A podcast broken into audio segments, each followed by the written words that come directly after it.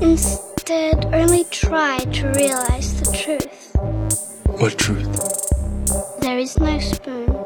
Read between the lines, bitch. There is no spoon. There, there is no spoon. Bitch. Fasten your seatbelts. It's going to be a bumpy night. Bumpy night.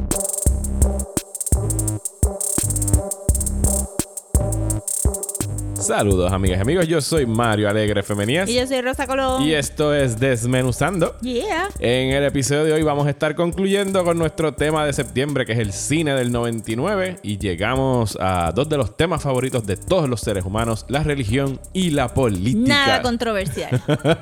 Nada hablando, vamos a estar hablando de Dogma y Election, pero antes, Rosa, ¿cómo te está? Bien, bien. ¿Y tú, Mario? Todo muy bien. ¿Qué Estoy broke, pero bien. ¿Estás pelado? Sí, eso pasa. Sí, no, no puedo decir que estoy mejor que tú, pero... Pero porque tengo que empezar con un No, downer. sí, es que dije como que no, I'm gonna be honest. Está bien. I am la, fine, but I am broke. la honestidad se Como aprecia. Alanis Morissette. ok, pero a, pes- a pesar de eso, Ajá. ¿qué has estado viendo para no pensar en que estás broke? Ok. Pues vi una película en Netflix que se llama We Have Always Lived in the Castle. My name is Mary Catherine Blackwood. The Blackwoods have always lived in this house. And we will never leave here, no matter what they say or what they do to us. Never. Está basado en la novela más, o sea, es, es la novela más famosa de Shirley Jackson es The Haunting of Hill House, que vamos a estar leyendo aquí en Desmenuzando. Pero también la, la más critical darling, if you will, Ajá. es esa novela, We- Have Always Lived in the Castle. O sea, que esa es más celebrada que Haunting of Hill House. Sí. Ok. Esta es su última novela. Shirley Jackson no ha escribido tantas novelas. Vamos a hablar de esto después. Ajá, ok. Pero esta es su última novela y, y la voz que ella le da al first person narrator, este, que es Mary Catherine, pues bien unique y la gente como que encuentra que esta es una obra maestra versus The Haunting of Hill House, que es una obra maestra de gothic horror. Ok. Ok. Aunque esta supongo que, pero esta no es tanto horror, esta es más gothic fairy tale. Y cuando digo gothic no digo como que Marilyn Manson, digo como que gothic del género dentro del terror Ajá, de exacto. Gothic. Dark Houses, este, Mystery. Sí, Rebecca, Crimson Peak, Este, de Jane. Eyre. Ajá. Ujú. Entonces, eh, eso es un drama familiar, son cuatro personajes solamente. Entonces vi la película porque cuando estaba leyendo la introducción del libro The Haunting of Hill House para el podcast, mencionaron esa novela. Inmediatamente alguien puso en Twitter, estoy viendo la película de When We Have Always Lived in a Castle. Yo dije, el universo se alinea y la puse. Que está en Netflix, ¿verdad? está en Netflix. Está brutal de buena. Yes. Yes. Ok. Eh, la cinematografía está bellísima. ¿Tú has leído el libro? No, lo Ok. estoy leyendo ahora. Ok. La cinematografía está bellísima. eh, la- las actuaciones están bien buenas. Es este Tessa Farmiga o Tess Farmiga. Eh, no, es The- no es Vera Farmiga. No, es la Smaller Farmiga. La hermana de... Sí, la chiquita, la, la American Horror Que yo Story. pensaba que era hija, pero es hermana. Hermana, se parece demasiado. sí. Super crazy. Hasta el lunar. Super crazy. Este, la otra muchacha, eh, Constance. Yo creo que eh, hay una fábrica de Farmigas Sí, por ahí. a ver, como la que habían de este, las Fannings. Ajá. o las Olsons. Ajá, como que ahí, they just turn them out. Este, la otra muchacha, no me recuerdo el nombre, pero salió en True Detective Season 1, Ajá. que era la Jeva, que Woody Harrelson se estaba tirando al principio, Ajá, esa es Alexandra Daddario. que tiene los ojos azules bien grandes. Ajá. Sí, había salido, creo que iba a salir en Percy Jackson. ¿no? sí, también. Percy Jackson. Pero yo sé que la mayoría de la gente se va a recordar porque ella era la Jeva de True Detective Season 1. Sí, yo me acuerdo de la Porque jeva de. True Detective 6. sí, sí, Alexandra Daddario. Ajá. ella. Pues sabes sus ojos azules. Ajá. Pues lo usan so effectively en la película. And she acts the shit out of that role. Como que yo nunca la había visto actuar así. She's the best. Y el tío, Uncle Julian, es el papá de Marty McFly en Back to the Future 1. Cillian Murphy. Crispin Glover, perdón. No, Pues se parecen. se parecen. Pero Cillian Murphy es joven. Oye, me gusta este cast. Está brutal de bueno. Y, la escena- y entonces todos los colores, todo, todo el set design era insane. Entonces el, el cuarto es Bucky. Tampoco me sé ninguno de los nombres. Sebastian Stan. Thank you. Pero es que, ¿quién se acuerda de Bucky? Bendito, Captain Captain, America. America. se recuerda de Bucky. este, me tardé como que una buena media hora de mirarlo, como que, es Bucky. Eh, pero entonces todo es, todo corre dentro de la casa. La casa tiene un montón de personalidad. Como ya dije, el set design está bien brutal. Y no es horror, pero es family drama. Es gothic porque tú no sabes lo que está pasando. Tú estás esperando the other shoe to drop en algún momento. Eh, es un poco creepy porque la trama gira que hace seis años atrás eh, la mayoría de la familia fue envenenada por arsenic, que si sabes Gothic Horror, you know, they, they love the arsenic. Y, lo, y envenenar gente también. Oh my God, they love it. so, este, mitad de la familia se muere. Uncle Julian no, no se muere, sino se queda inválido eh, y bien enfermo. Entonces, pues, Constance y Mary Kate, Mary Catherine, que le dicen Mary Cat, pues se tienen que quedar en la casa. Pero entonces, Mary Cat es bien excéntrica y bien weird. Esa es Daddario, Alexandra Daddario. no. Daddario es Constance. Ok. Este, Mary Cat es este Farmiga y, y ella es como que se cree que es una bruja-ish. Eso se pasa como que adquiriendo tokens, inventándose spells. Es como que un poquito eccentric. Entonces, Constance, que, que es esta muchacha, Daddario, es la como que media Stepford. So es todo como que very prim, very proper. Y está viviendo un estado de denial de cuidar a esta hermana que es bien excéntrica y cuidar a su invalid uncle. Y de momento aparece Bucky, que es el primo de. Sí. What? de repente sale Winter Bucky, Soldier. But he technically could have, ¿verdad? Este, porque Porque es de época, ¿verdad? Es World War, World War II por ahí cerca, ¿no? No, es 60s. Ok. Es 60s, pero 60s fantasy. Ajá. Entonces él podría parecer, sí, for sure, Bucky. Ahí con todo perdido, todo, todo sad. No, pero parece como que este, este super douchey asshole, como que aquí viene el macharrán a interrumpir la vida femenina de estas tres personas, porque Uncle Julian se supone que es el emasculated person. Ajá. Y entonces, pues tú te imaginas como que, que él está ahí to fleece them, porque son una familia bien, bien rica. La cosa es que ellos viven en este town y todo el mundo los odia. Y vamos a ver ese tema corriendo también en The Haunting of Hill House, porque Shirley Jackson tenía un problema con el town en Vermont donde ella vivía, and she took it out on them in her stories. Y pues, pero eso lo hablamos después. La cosa es que la película está súper buena. Entonces fui a openlibrary.org y busqué el libro y pues cuadré ahí, boom, como que a la semana me llegó el que ya está available to read y lo estoy leyendo y de verdad que... Te llega en digital, ¿verdad? Un PDF o algo así. Sí, pero llega en digital, lo estoy leyendo en el browser, pero tú puedes bajarlo si tienes Adobe Digital Editions, Ajá. que todavía no he podido bajar y, y como que set up. Tú puedes bajar el PDF y leerlo a través de tu app de Adobe Digital Edition si tienes dos semanas y te lo quitan. Ok. Entonces, me lo estoy leyendo y de verdad que she weaves a tapestry con, con este personaje de Mary Cat. Y lo que la película hizo más bright y colorful, pues en el libro está un poquito más dark and dingy. Eh, pero, pero so far, it's a really good adaptation versus uno que otro detalle. Pero entonces el que me está impresionando más, Constance me impresionó, pero el que más me impresiona es el actor que hizo de Uncle Julian, porque él tiene este stream of consciousness dialogue que él tiene que decir, porque él se está constantemente recordando de lo que pasó y tiene que apuntar las cosas. Está como que, Constance, I think I'm going to start chapter 44 today of my book. Y entonces Constance dice, yes, Uncle Julian, y todas estas cosas. Y este tipo lo actuó demasiado de bien. Sí, so- Crispin Glover es tremendo actor. de verdad que sí, pero a veces... Sobre todo para esos tipos de papeles medio twisted y... Pero aquí se va subtle. Y that makes it even better. No como que American Gods él, él, sale también. Y él hace ¿Quién es el American Gods? eh, The World. Ok. Y entonces pues le hicieron mucho digital stuff para que él se viera weirdo. Pero aquí es como que he just looks good y está siendo subtle. And that's even weirder. so lo recomiendo. Está súper en Netflix. De verdad que me, me quedé bien impresionada de lo bien hecha que estaba esta película. Y está dirigida por una mujer. Ah, ah. Uh, ¿Cómo se llama la directora? Mm, Stacy something. Stacy something. I am bad with names and research for this. Stacy Payson, Yes. que ha dirigido episodios de The Punisher. Ah, mira, la directora de Concussion. A mí me gustó esa película. Tiene más tele, como siempre, tiene más televisión que película. Y The Society es la otra. ¿Esto es cine o televisión? Televisión. Una película que se llama The Society. Pues ya que estamos hablando de cosas medias weird y creepy, eh, empecé a ver algo que yo creo que tú también empezaste a ver, pero no sé por qué episodio vas. ¿Cuál? Marianne en Ah, nada más vi el primero porque tengo que esperar por, por Carla para verlo. Ah, pues estamos en el Decidimos, mismo pero bote. tampoco quiero verla sola.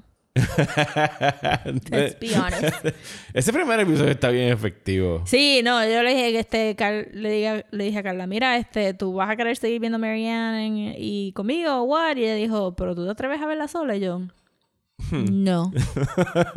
Not really. No, yo no tenía ni idea de que esta serie venía hasta que empezaron. Creo que es donde prim- primero lo vi mencionado fue en el, en el canal de Slack de Próxima Tanda. Ajá. Y empezaron a decir, no, que esta serie es de terror. Y ahí estaba, saludos a, a Pepe Pesante, que pues, siempre es el que nos mantiene informados de cosas de horror en el podcast Terror entre los dedos. Así que puse el primer episodio justo ayer. Con, lo estaba viendo con, con Desi. Y está bien creepy. Para los Ajá. que no la han visto, es una serie francesa que trata sobre esta joven autora que empezó a escribir bien temprano, como a los 18 años. Ya Sí. tenía su primera novela. Stephen King. Sí, empezó a sacar sus novelas de terror e inspirándose en sus propias pesadillas, que era de esta bruja que se llamaba Marianne, que estaba pues aterrando a la gente alrededor suyo. O sea, Sí. estaba casada con un demonio. Hay todo un... Se nota que todavía hay un backstory que como nada más hemos visto el primer episodio, no estamos eh, al tanto de qué es lo que está pasando. Y años después ella acaba de escribir su libro, ah, ya no quiere escribir más de la serie específicamente esta de la bruja y dijo este es el libro final. Y entonces como que la manifestación de verdad de la bruja regresa como a, a acechar a las personas cercanas a ella. Sí, es una cosa de, ¿is it the manifestation or does she believe she's the manifestation? Y al final no importa. Sí. Porque un detalle que me estuvo extremadamente creepy que, y que no recuerdo haber visto en ninguna otra cosa así de terror es que la única, o sea, Marianne no puede mentir sobre su nombre. Es de lo Ajá. único que no puede mentir. Y esos son de esos detallitos pendejos que tú dices, pero ¿por qué no puede mentir sobre su nombre? Y yo, ¿a quién le importa? Es una Sí, porque regla. los nombres tienen poderes, Ajá. entonces ella está bound a decir su nombre. Y me gusta el hecho, eso, cuando tú pones reglas, como que esta, esta entidad puede hacer lo que sea, but she cannot lie about her name. Sí. Ever. Porque el Kike es que ella no tiene forma. Ajá. Ella se apodera de otra forma. so, así es que tú le vas a... Sí, ella, si ella posee a, a un host. so, así es que tú vas a saber que ella, because she cannot lie about her entonces se encuentra con esta vieja espantosa. porque- y, y- y- y- y- y- Excelente y, casting. mi disculpas a la actriz, pero que está haciendo tremendo papel. Es a lovely person. Yo me imagino que a lo mejor en, otra, en Francia, quién sabe, a lo mejor es la titichagua de Francia. y es como que esta señora súper adorable y están haciendo counter casting. Están Sí. casting against type. Pero Ah. Dios mío, qué mujer más horrible Sí. en la serie. Pe- y no, y no estamos, y como que es de, de adentro para afuera. Sí, no es físicamente No es físicamente horrible. horrible, pero cuando tú la ves, tú dices, es, la- yo no es el quiero performance. Estar al lado de esa persona. Sí. Yo hubo como tres instancias viendo el primer episodio que mi reacción a, a, a toda boca era, loca, no. O sea, de no hagas eso. No Sí. entres a la casa de esa señora. No agarres el saquito lleno de sangre envuelto que te acaba de dar esa persona en, en el book signing. Detallitos así. Pues yo caí en Marianne porque eh, tú sabes que PlayStation, el app de Netflix de PlayStation corre el trailer Ajá. aunque tú no quieras. Ah, sí. Entonces, este, eh, le están dando bastante, no sé si para mí que el algoritmo me tira más por rol en mi cuenta, pero le están dando bastante promo y corrió el de esto y estaba como que, oh, it's French. Pues dale, porque... Uh, la, la. Uh, la, ¿verdad? Como que tanto tiempo que uno, para que se tropiece con algo bueno, que sea foreign, que sea de horror, de verdad, whatever. Y yo me quedé viendo el trailer y dije, wow, eso estaba bueno. Entonces Carla llegó a casa y dijo, no, este que vi este trailer de... Y yo, vamos a ver Marianne. Ok. Y nos sentamos a ver y fue como que, oh, no. Oh, no, no, no, no. Y es cortita, son ocho episodios nomás. Sí, pero era como que... mm, eh, eh, hubo una de las pesadillas que ella tuvo. Yo sé cuál, la de la cama. Ajá.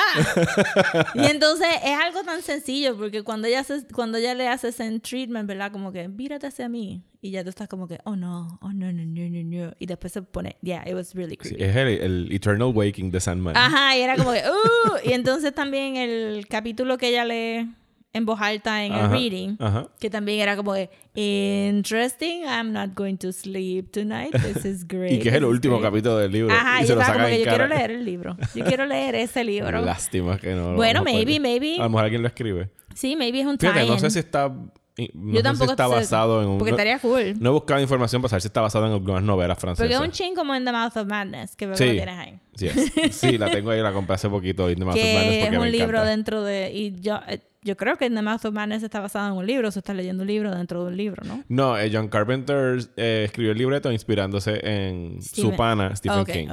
Por eso es que es como que tiene Pero, super ok, Stephen pues, King vibes. Opportunity missed. Porque este, está excelente leer el libro adentro de un libro. So, yo espero que alguien de Marianne... Hay que decirlo en francés a ver si no. si Sí, no, no sé hablar francés. ¿Tú nunca viste la serie francesa? La última serie francesa así que vi bien buena fue The Returned. Que, re- que re- regresaron gente que estaba muerta. Sí, un, un No la vi, no la vi, lo- pero me la recomendaron Las mucho. víctimas de un accidente en una guagua todas regresan como al año, una cosa así. Aparecen como si viviendo sus vidas normales. Yo lo último francés que vi fue Girls with Balls. Y Eso está en Netflix. Eso está en Netflix. Es este horror comedy. Este, como Tucker and Dale vs. Evil. Nada más pude ver 15 minutos porque eran un montón de muchachas y todas hablan súper rápido y los subtítulos estaban flying off the screen y yo estaba como que... O sea, que tus opciones eran o verla dubbed o aprender no francés. O aprender francés. O verla más despierta, porque estaba medio dormida, era como que el último choice de la noche. Y dije, ¿qué es esto? Girls with Balls. Y la estaba viendo y es funny, es cool. Pero era como que, oh my god, I gotta read so fast. I'm Pero es un dijiste que es un horror comedy. Es un o sea, horror que el with balls es with a I'm sorry, son un ball. volleyball team. Ah, ok. No, por eso te- estaba fue buscando dónde estaba el, I el doble the sentido. lead. ¿Dónde estaba el doble sí, sentido? este, es, es- son exacto, son un volleyball team, entonces se van en una camioneta, se van a pelear por los bosques de Francia, que aparentemente están llenos de la misma gente que está llena de los bosques de los Ozarks por Ajá. Estados Unidos. Y entonces tienes este muchacho tocando guitarra que te dice desde el principio, pues todas las muchachas se van a morir. La cosa es ver cómo se van a morir. By the way, el pueblito ese de Marianne, yo no sabía que Maine lo habían mudado a, a la Sí, Riviera ¿verdad? Es como que, oh my goodness, colonial architecture Sí. and the coast is a winning combination Sí, every time. ese pueblito de verdad no lo firmaron en Estados Unidos porque no parece No nada francés. No, tiene que ser como uno de esos este pueblitos que en Francia que te dicen, bueno, aquí lo único que hacemos es sacar ostras del mar and they're the best oysters y las, y las exportamos a través del mundo because only these oysters are the best oysters. Posiblemente sea, sea eso. Nada, voy a seguir viendo Marianne. Al igual que Rosa, tengo que esperar por mi pareja para... Ya es difícil como Poder que verla. difícil ahora como que coordinar ver cosas cuando hay schedules tan tan fuertes y No voy a decir que eso es lo peor que te puede pasar porque es quality time. Pero a veces uno quiere ver una serie y tú tienes a lo mejor más tiempo libre que la otra persona. Y es como Sí. que, ah, no, no, que, Sí, pero es como que no que- le guste, que no le guste, que no. cuando, cuando eres pareja por lo menos los puedes amarrar. Ajá. Pero cuando caen en la fila de, de amigos, Ajá. mira, yo tengo amigas que todavía no hemos visto The Craft. The Craft. The Craft rewatching porque ya Ajá. son más jóvenes que yo, no la, han, no la han visto, no han apreciado The Craft. Y yo llevo como cinco meses tratando de coordinar ese watch party. Más este, ni, ni decirte que cuando estás tratando de jugar co-op games con gente que no está en tu casa. It's impossible. Pero la cosa sí, como que sí, yo no sé cuándo voy a acabar de ver Marianne. No, yo espero hacerlo rapidito porque la otra que quiero ver está en Amazon, que es Undone, que la empecé a ver, pero no... ¿Es de horror o es de drama? O... Es, de- es animada, es media sci-fi trippy. Ah, tú habías dicho que es rotoscope como sí, que es rotoscoping. Yes. Así sí se ve. Empecé a ver el primer episodio, pero en esa noche eh, dieron las nueve y era hora de Succession. Y Succession es ahora mismo lo mejor que están dando en televisión. Yo que he visto toda la televisión. Puedo decirlo así categóricamente. Pero está tremenda Succession. Si no han visto Succession, pueden montarse en el tren porque esta temporada está buenísima. Pues yo terminé un par de cosas, pero estaba viendo, estaba viendo eso, eh, además de We Have Always Lived in the Castle, eh, me puse a ver, pues, obviamente, eh, cosas para este podcast, pero entonces empecé a ver Mindhunter porque ya había Oh, terminado yes. otras cosas. Y entonces Mindhunter es una de esas series que tú dices, voy a ver un episodio nomás y me voy a ir a hacer otra cosa y después está six episodes deep Ajá. y estás tratando de hacer, yo estaba tratando de dibujar mientras la veía y era como que, oh God, no voy a terminar esta página hoy porque es que... Tú y no- dándole para atrás para coger las cosas. ¿Tú no habías visto Season 1? O sea, que Eh, empezaste... no, no, no, lo había visto. Ok, ok. Pero empezó el Season 2 y dije, I can wait. Ajá. Porque, you know, they are literally just investigating these people. Talking with serial killers. Ajá, so Ajá. this is... Esto es para otro día. Entonces me puse a ver otras cosas, pero dije, ok, ya terminé las otras cosas, voy a ver Mindhunter, porque entonces me dio per se lo que tú dijiste la semana pasada, de que Netflix solamente lee los primeros 28 días de... y yo como que, oh my God, no, yo quiero Mindhunter Season 3, déjame verlo ahora. Entonces... No, no- no dije que solamente lee los primeros 28 días, pero sino que tiene mucho peso esos primeros 28 Ajá. días después de que la Exacto, serie. ah, exacto, porque acabé de ver este... Dark Crystal, lo habías dicho la semana pasada. Sí, pero acabé de ver otra cosa. Y después vi este... Ah, porque estaba rewatching. Acabé de ver The Exorcist Season 1. Y después vi el documental de The Dark Crystal por fin. Brutal. Es verdad. ¿Verdad que está El buenísimo? nene todavía parece un baby. ¿Verdad que se parece idéntico al nene de Labyrinth? Sí, es como que hilarious. que su cabecita no, no, No se, se- formó en no. otra shape. Se en un baby shape. Se le puso un poquito más oscuro el pelo. y los tres it. parecen un hobbit. los tres parecen una familia de hobbit. Es como que los bra- los Frouds son este hobbits. Estamos hablando, no me acuerdo ahora el, sí, fue el, el, el bebé que sale en Labyrinth es el hijo del que ha diseñado todo esto. Toby. Bueno, Toby To- Froud. Toby no se llama en la película. Oh my god, maybe. Yo siempre decía como que my brother. Algo Froud. Algo Froud. Eh, él es el bebé en Labyrinth y es el hijo del creador. El creador no, el diseñador de todos los muñecos de... Sí. Yo pensaba que él era un puppeteer, Dark pero no, Crystal. es un fabrication. Ujú. Está bueno. Sí, está muy bueno ese El documental está súper chévere. Y después me di cuenta, paréntesis, yo fui, la última vez que fui a Nueva York con gente, eh, fuimos al Museum of Moving Pictures. Ajá. Y tenían, siempre tienen una exhibición de Jim Henson. Y pues tenían como que un montón de cosas súper interactivas, súper cute. Pues tienen ahora mismo corriendo una exhibición de The Age of Resistance. Y tienen un cuarto completo dedicado solamente a The Dark Crystal. Y es como que... ah. ¿Dónde es esto? En Nueva York. The Museum of Moving Image. Y entonces después, pues entonces empecé a ver Mindhunter. Y también vi The Walking Dead. Pero The Walking Dead es como que pues... Yo vi tres episodios de Walking Dead. ¿De qué season season? 1. Ah, ok. y ahí me quedé Que con vamos Walking por el Dead. Season 9. Y ahí me quedé con Walking Dead. Literalmente, yo, yo sé que... Y nada de lo que he visto discutido en las redes sociales de Walking Dead me inspira a Para regresar. nada. No, you should not watch this. Este, yo lo veo porque está en Netflix and I pay for Netflix. Ajá. Eh, y porque literalmente es el show que yo puedo dejar corriendo mientras estoy trabajando. Como que literalmente lo puedo dejar No corriendo. que- ni que y mirar el glance televisor. at it cada cinco, cada vez que escucho a los zombies growl y hacer como que, ah, ok. ¿El cómic ya acabó? Se acabó este año, yo creo sí. Ok. Pero went on too long. Yo, yo paré como que en el número 90-ish. Estábamos comprando los trades y fue como que, this is dumb. this has gone on far enough. I don't care. So me perdí todo lo de Negan. Y qué bueno, porque todo lo de Negan es bien annoying. La cosa es que en uno de esos glances veo a esta muchacha súper preciosa y yo digo, wait, tú saliste en The 100. Y Ahora sí voy a prestar atención. Sí, ahora sí voy a prestar atención because she is very beautiful y es una de las commanders de The 100 y ya está en la segunda commander porque la primera commander eh, que, que es importante para el show de The 100 no lo voy a explicar, gente, lo tienen que ver. Ajá. Ya no voy a explicar más nada, The 100 lo tienen que ver. Yo voy a ver The 100. Este salió en Fear the Walking Dead y ahora esta commander salió aquí y ya como que quién más los- quién más que otros commanders van a acabar aquí. Este, pero es súper lindo. So, ahora voy a prestar más atención. Oye, ¿te enteraste de, de quién ganó mejor drama en los Emmy?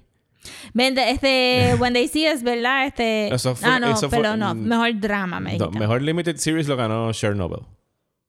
Fine. Yo le iba a See Us. Yes. Y hubiese estado cool, sin ningún issue, si lo mínimo le hubiesen dado el Oscar de dirección de Limited Series a Eva DuVernay y no se lo dieron. Se lo dieron al de Chernobyl. Se lo dieron al de Chernobyl. HBO estaba de pari ayer. No, mejor drama lo ganó Game of Thrones. What? Mejor drama del 2019 lo ganó el último season de Game of Thrones. No entiendo, estás, estás pronunciando esa serie mal. ¿Te acuerdas de ¿verdad? Game of Thrones? No es como que otra serie estás literalmente diciendo Game of Thrones. Game of Thrones. Oh my God. Ganó mejor drama en los Emmy. Bueno, pues los Emmys no sirven entonces. Le ganó a Succession. que yo sé que tú no has visto Succession. Le ganó a Pose. ¿What? Le ganó a Pose. Creo que las otras eran Ozark, que no he visto Ugh, de verdad, Ozark estaba nominado. el mejor drama, sí. So boring. ¿Y cómo es la otra? This Is Us, el, no, la de NBC. A This Is Us yo he visto que mucha gente le ha gustado, pero no lo he visto. Sí. Yo estaba cool porque Fleabag arrasó y se ganó cuatro premios en I Love Sí, no lo Fleabag. noté. No sé por qué lo noté en tus cuentas sociales. Estaba de Yo no vi los Emmy, yo los vi por redes sociales. sí, yo tampoco lo... A mí se me olvidó que eran los Emmys, pero estaba tan metida Yo en solamente hago tiempo una vez al año para una estúpida eh, y insignificante ceremonia de premiación Y son los Oscars. Exacto. No, no, no, no pierdo el tiempo con los Emmy. Ya lo, entonces, po- pues, yo estoy peleada. Pues este post lo pusieron como drama. That's interesting. Ganó, bueno, este hombre, el Sí, vi que él se... El, el- first- Porter, sí, first openly gay, este, African American. para ganar el, creo que Y- fue mejor actuación dramática. Si no me equivoco. No me acuerdo de la categoría ahora mismo. Tengo que ver Post. ¿Tú has visto Post? Me Sí, vi el ¿verdad? primer season de Post. It's so good. Tengo que verlo. Está en So Netflix. good. Está disponible. pues, si quieren ver Post, está en Netflix. Game of Thrones, estoy seguro que ustedes lo vieron. ¿Saben lo que Lo que, lo de que ella? sí noté fue que el, el muchacho que hizo de... Oh my God. And When They See Us... Ajá. Eh, Sí, el Jerome, dominicano. dominicano. Jerome, Sí. no me acuerdo el el apellido ahora. Pero Ajá, sí. que, que ganó. Y Ganó. me imagino que estuvo, que estuvo Sí. Llorando todo el tiempo que estuvo diciendo gracias a ella. Sí, como, él, oh my él- God. él estuvo genial. No, When They See Us... eh, yo- o sea, ellos salieron para la misma vez Chernobyl y When They See Us y para mí las dos son fantásticas series. Solo que Sí. When They See Us para mí en términos de... Sobre todo de dirección, ¿sabes? La manera como esa serie está filmada es tremenda. Sí, yo encuentro que Chernobyl está cool. Sin quitarle nada a Chernobyl. No, exacto. Chernobyl está súper cool. Son dos cosas bien diferentes. Y aquí, maybe, pues es más como que. Es completamente subjetivo de cuál te gustaba más. exacto. Pero When They See Us tiene como que un structure. Esos cuatro episodios tienen un structure. Ella tenía como que un guideline de estas vidas de las personas. Y como filma a toda esta gente, es como que, oh my God. Y la cinematografía de See Us de verdad está bien Sí, buena. Sí, es buenísima, buenísima. Y ni las actuaciones ni decirte, bueno, tienen que ver When They See Us. Pero ganó Game of Thrones, Rosa. No. Y, Se Peter- y pararon Peter estos- Dinklage le dieron otro Emmy. Ay, está bien. A los actores no me molesta porque ese Emmy es más como que qué bueno que tuviste la paciencia para aguantar esos libretos y decir estas líneas en voz Eh, eh. alta. You deserve something. Ujú. Pero que D&D se hayan ganado otro Emmy, mira. Pero Rosa, Fleabag. Yo te he dicho Sí, la muchas tengo que veces ver. que veas Estoy Fleabag. acostumbrándome a chequear Prime. So, este Es después- cortita porque es británica. Son 12 Sí. episodios de media No, y sé hora. que sale un gay character. Yes. So, ya yo estoy interested. Pero este sí, me tengo que recordar que Prime existe y que tengo que ver series en Prime. Y te vas a enamorar de Phoebe Waller-Bridge y vas a construir un altar en tu casa y vas a prender velas todos los días. Ok. Con todas las otras muchachas que hay que con todas las ¿verdad? otras muchachas. Con Phoebe Waller-Bridge, que ganó Mejor Writing y Mejor Actriz de Comedia. Eh, ganó Mejor Dirección de Comedia y Mejor Serie de Comedia. Nice. Le fue muy bien. Está bien pegada. Vean Fleabag si no han visto Fleabag en Amazon Prime. ¿Qué más? ¿Qué más has visto? No, me quedé como que stuck en Mind, ah, este, Mindhunter. Estaba viendo The Exorcist Season 1 De como hecho, dije. mencionaste a ya. Mindhunter y yo creo que no dijiste Sí, nada la fuimos, fuimos. Como que, no, es que está bien buena, la verdad. Eh, primero, eh, Bill Tench Ajá. salió en Fight Club. Yes. So ya de por sí, I love him. Y David Fincher es el productor y, David director a Fincher, veces sí. de So, él, cogió, él cogió ese actor. Y la voz de ese actor es so soothing. Aun cuando está molesto. Y que, pare- y, lo- y que yo digo, y parece, parece a Marv de Sin City.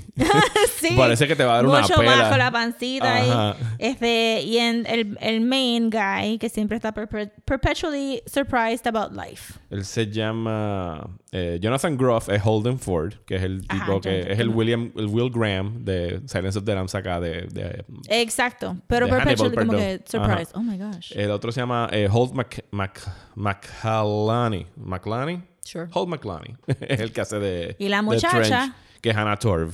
Anna Torv está súper cool. No me encanta cómo la maquillan. No sé si es mi televisor, pero siempre se ve a little bit too orange. Tiene como un bondo, ¿verdad? Sí, tiene un bondo bien brutal y no llega al cuello and it's really Y ella es bien me. guapa y no le están haciendo ningún favor en maquillaje. Ajá, es Ajá. como que de paso de que el pelo no lo dejan tener volumen because she's so rigid y strict y toda la ropa es super form fitted porque ella es así, el personaje es así, pero me molesta mucho ese maquillaje porque ella es bien linda. ¿Por qué episodio tú vas?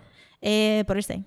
Pero me molestaba el maquillaje de la y primera son vez que 8 o salió. 9, ¿verdad? Sí, ya pasé, o sea, me quedé lo último en el de Manson, que por eso fue que te mandé el mensaje. Ok, sí. A mí no me... O sea, yo la vi ya completa y yo hubiese querido que le hubiesen dado un poquito más para hacer a, a ella, a Anna Torf. Pero, pero es que todo, es que el season también se fue un poquito meta porque hasta mi, a ella misma dice, why am I even here?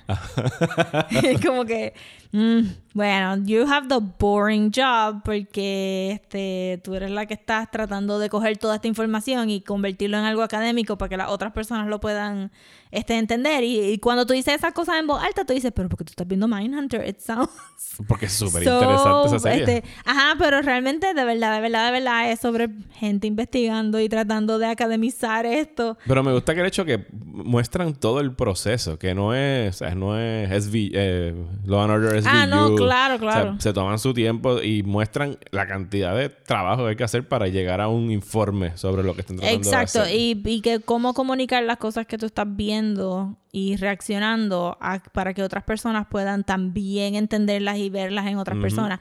Lo que sí es que estaba media peleada. De verdad, cuando, cuando acabe el Season 2, maybe reveo todos los seasons porque yo no sé nada de serial killers o no estaba entendiendo muy bien los vignettes que hay al principio. Bueno, los vignettes son... Es el, ese es el BTK killer. Ajá, que me enteré anoche. Y el leyendo BTK, otra cosa. O sea, ¿quieres spoilers para real life o no? Eh, no, ya lo vi, lo, lo cogieron en el 2005. Lo cogieron en el 2000. Que, que eso es algo que yo me cuestiono de la serie. Es si ellos van a hacer... Digo, si continúan. Porque creo que David Fincher dijo que ellos tienen como que un, un plan de llegar a cinco temporadas. Ok.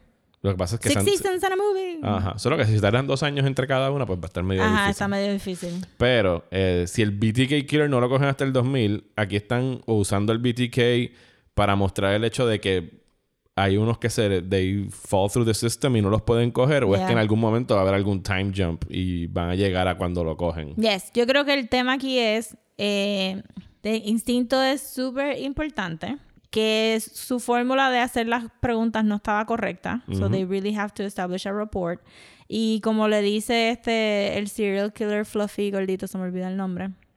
Ese tipo está El genial. primer season. Sí, ese tipo es horrible. Este, que le dice, well, it seems to me like you're only talking to the people you've that have gotten caught. él So, hace de... Él es Edmund Kemper, es el personaje. Kemper, Y exacto. el actor es Cameron Britton. brutal. Este, que él les hace un punto que nadie se había dado cuenta que era como que, bueno, está hablando solamente con la gente that got caught, so tu, tu, este, tu sistema, tu hipótesis está flawed. Porque, ajá. Ajá, y uno ahí como que, oh my god, es verdad. It's so true. So también pueden que sea que te estén poniendo el BTK para que ellos vean como que, well, estás pegándola porque hay sexual deviancy, hay un montón de cosas, pero you're not, you're not figuring out how to catch this guy.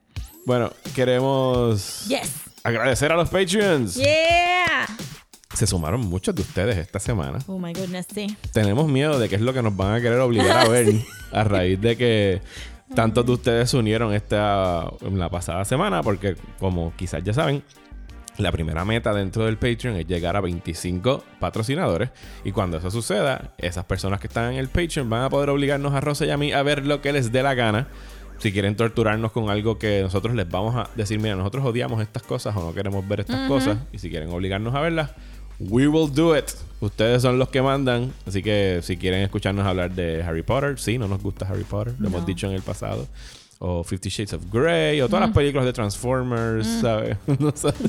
Your will is our command. Y eso lo pueden hacer en patreon.com slash desmenuzando. Pueden suscribirse con un dólar al mes, que nos estarían ayudando a continuar haciendo el podcast. Imagínense que nos están dando una peseta por cada episodio que sale todos los miércoles. Eso está bueno. Una peseta por episodio. Una peseta bueno. O pueden pagar 5 y tienen dos episodios adicionales al mes, que ya salió el de Matrix eh, hace dos semanas. Esta semana va a salir el de Phantom Menace. Así que queremos agradecer a las personas que se unieron al Patreon esta semana, que fueron Miguel, Robert, Ramón, Analía, Luis y José. Muchísimas gracias, a todos Gracias. ustedes. Rosa, ¿estás lista para hablar de...? Eh, no, tenemos que hacer un mini paréntesis para hablar de las cosas que vienen en octubre con Oh, yes, dale. terror. Go for it. So, eh, nos vamos a juntar con Terror Entre los Dedos, el otro, eh, otro podcast que hablan solamente de horror y vamos a tener un episodio eh, juntito, un crossover episode. No sé si crossover technically. Vamos a reunirnos todos juntos y vamos a grabar un, un Un episodio. episodio. Pero también tenemos una actividad que se llama el Terror Trivia, que somos invitados de ellos, de Terror Entre los Dedos, que va a ser en Caguas, en Café 404. En Gurabo yo creo que es que queda. Cerca de la Universidad del Turabo. Ok. Anyway. Sí, Caguas- yo pensaba que era Cagua. Caguas, Gurabo. Sí, es whatever. cerca del Turabo. Exacto, cerca sí, del sí. Turabo. Google it. Este, y vamos a tener un Terror Trivia. Ellos van a estar este, teniendo preguntitas, van a hacer multiple choice, van a haber premios, este, va a haber cerveza, va a haber drinking, va a haber fun. Formen su equipo, pueden ir Yes. en- de dos a cinco personas, creo que están formando Sí, si no saben lo equipos. que es un trivia, pues tú vas con tus panas, entonces te, te, te Hacemos preguntas yo, sobre... como no- iba a decir te suscribes, but that's wrong. No. Te registra Ajá. como equipo. Entonces, este, pues ellos van a poner preguntas en- con video, video clips y whatever. Entonces todo el mundo contesta, el que tenga la puntuación más grande, como un pop quiz, Ajá. pero te llevas un premio. Yes. Y Yes, eso va yes, a ser el 13 de octubre. El 13 de octubre. Así que los invitamos. Pueden ir a. Nosotros hemos tirado el link en nuestras redes sociales, pero si no, pueden ir a, a Facebook y buscar Terror Trivia o Terror entre los dedos y van a encontrar el link going, not en el interested, evento. going. Ajá. Así que vayan porque vamos a estar ahí, la vamos a pasar bien chévere. Yes. Ahora sí, Rosa, ¿estás lista para hablar de religión y política? Sí. Let's do it.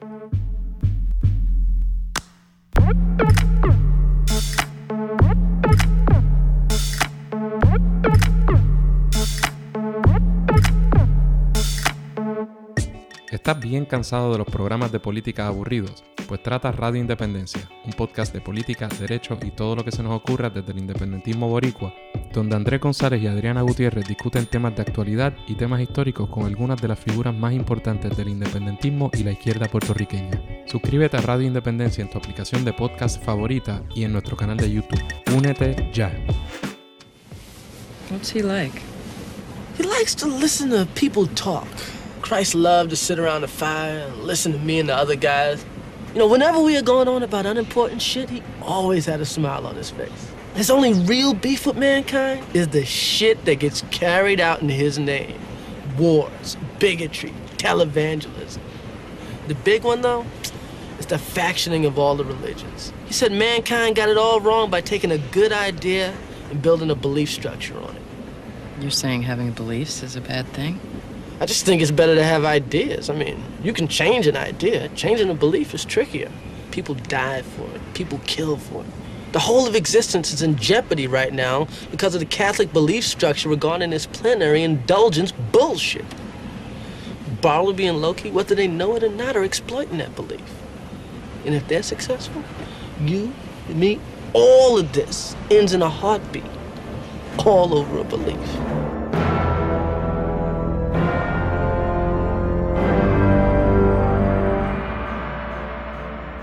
Bueno, y ahora llegamos a la conclusión del tema de septiembre, que es el cine del 99, hablando de dos de las cosas más asquerosas que se pueden hablar en el planeta Tierra, que es la religión y la política. Sí, claro.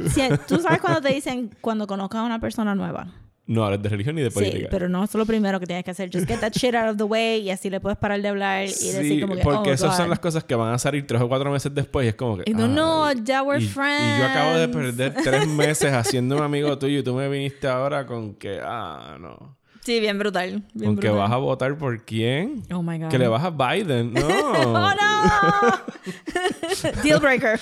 Bye. Unfriend, unfollow. Ni le dices nada, te paras de la silla you just block. walk away y nunca te vuelven a ver. Ay, Biden. Anyway. Eh, pues sí, venimos a hablar de la última doble tanda que Eva se compone de Dogma y Election. Dogma dirigida por Kevin Smith. Election dirigida por Alexander Payne. Y las dos, obviamente, estrenadas en 1999. Vamos a empezar con la religión. ¿Tú te Yes. acuerdas de todo el, el historial detrás de Dogma? Sobre todo cuando iba a estrenar. Me recuerdo haber visto que había mucha polémica, pero Uh. sí, como que, oh my god, va a hablar de religión. Es la película más escandalosa ever. Sí, De estas películas que siempre que tocas el issue de la religión, hay boicots antes de que alguien la ve y la estrene. Sally, a movie made here in Pittsburgh, is premiering this week in the New York City Film Festival. But that debut is drawing the anger of Roman Catholics tonight. Dogma stars Matt Damon and Ben Affleck and is billed as a satirical comedy about the Catholic faith. But many believers are calling it a sacrilegious slap in the face. Actors Matt Damon and Ben Affleck were the toast of the town last year, all smiles during the filming here in McKeesport. But at a screening last night in New York City, 1,000 demonstrators from the Catholic League prayed outside the theater, leveling charges of blasphemy against filmmaker Kevin Smith. You can accuse me of trading in lowbrow humor, but you can't accuse me of being blasphemous or anti-God or anti-faith or even anti-Catholic at the end of the day. No me recuerdo si los boicots eran grandes o no, si eran como que tres gatos al Bueno, fueron lo suficiente para que los estudios se asustaran. asustaron. Y para que Kevin Smith tuviera que añadir tres disclaimers al principio de la película, burlándose de los boicots Sí. y los disclaimers. Esos disclaimers serían hoy este Facebook statuses. sí, porque en realidad O sea, si tú me dijeras que fue pues Martin Scorsese y en 1989 él iba a sacar The Last Temptation of Christ, que está ya en un libro publicado y que era una cosa escandalosa de que Jesucristo bajó de la cruz y ay, la tentación y se acostó con María Magdalena. Escándalo. Si tenías de dónde sacar para y, y Yeah. conocer el- el- ¿cómo se dice? La filmografía de Martin Scorsese, que tú sabes que puede ser un director polémico con sus taxi drivers y todas las cosas, pues Yeah. fine. Altérate, boicotea, o sea, haz amenazas de bomba en los cines como pasó para, para La Temptation of Christ. Jesus. Pero, si tú viste Clerks y viste 37. y viste Mallrats I love Mallrats. y Snooch to the Nooch y Jay and Silent. Bob. No te pongas en crisis cuando digan que el tipo de esas dos películas va a hacer algo sobre religión. Y de Chasing Amy. Yo siento que... Chasing Amy, se me olvidó Chasing Amy, claro. Chasing Amy. Eh, que de todas las películas de Kevin Smith, este Chasing Amy y Dogma fueron las que él dijo, I'm, I'm, gonna, I'm gonna teach people stuff. Sí, voy a tratar de ser un mature director. Voy a tratar de ser un mature dir- director, pero también quiero como que eh, en Chasing Amy, Chasing Amy hizo para bisexual people lo que Dogma hizo para atheists. Sí. Como que él dijo, ok, pues los tengo que educar un ratito aquí. Vamos a hacer esta película Chasing Amy para que ustedes entiendan qué es queerness. Y entonces vamos a hablar de religión acá, because it's all good, man, it's all good. Y después pues se volvió loquito. no, se volvió loquito, pero... Bueno, se metió en el... Este, esta es la última antes de declararlo todo USQ Universe, ¿verdad? Dogma. Después Eh, viene Jay and Silent Bob Strikes Jay and Back y ahí Silent es donde Bob. une todas las Y películas. Zack and Mary Make a Porno y Cup, Cup Out, que ya es el, como que... el- Eh, bueno, y Clerks 2. Y Clerks 2, que a mí me encanta Clerks Ah, 2. sí, es so beautiful. Clerks 2 es buenísimo. Viene Clerks 3, ¿no? Sí, yo, a vi, yo vi el corto. Mm. It's not good. Pero la voy a ver. Por... Yo no he visto las últimas dos de él. Él hizo una para Netflix, se llama Yoga Hosers, que sale la hija. Que sale la hija, dicen que está ok. No la he visto. Y Tusk. La hija que se llama Harley Quinn. Ajá. sí, que sale Love it. en Once Upon a Time in Hollywood. Tiene un cameo. Las hijas de todo el mundo salen Son en las Manson Once Girls, Upon a. Time in Hollywood. Makes sense. Eh, ¿sabes? La hija de Uma Thurman es un Manson Girl. la hija de Kevin Smith es un Manson Girl. La hija de Andy McDowell es un Manson Oh Girl. my God. Que de hecho me enteré, no lo sabía. La, la hija en The Leftovers es la hija de Andy McDowell. What? No me acuerdo But ahora she's so pretty. Yes. Andy McDowell es pretty también. Sí, Andy McDowell es muy guapa, muy bonita. Andy Pero McDowell. she's so pretty. Pero ella se llama. Ella hizo un video musical que a la gente le encantó. Ahora mismo no me acuerdo cuál. Ella es. sale en el juego de... En el juego este weirdo que sale Matt Smicken. Ella se llama Margaret Qualley. Mm. Margaret Qualley es el nombre qué de- cool. Sí, pero todos los hijos del mundo son Manson Girls.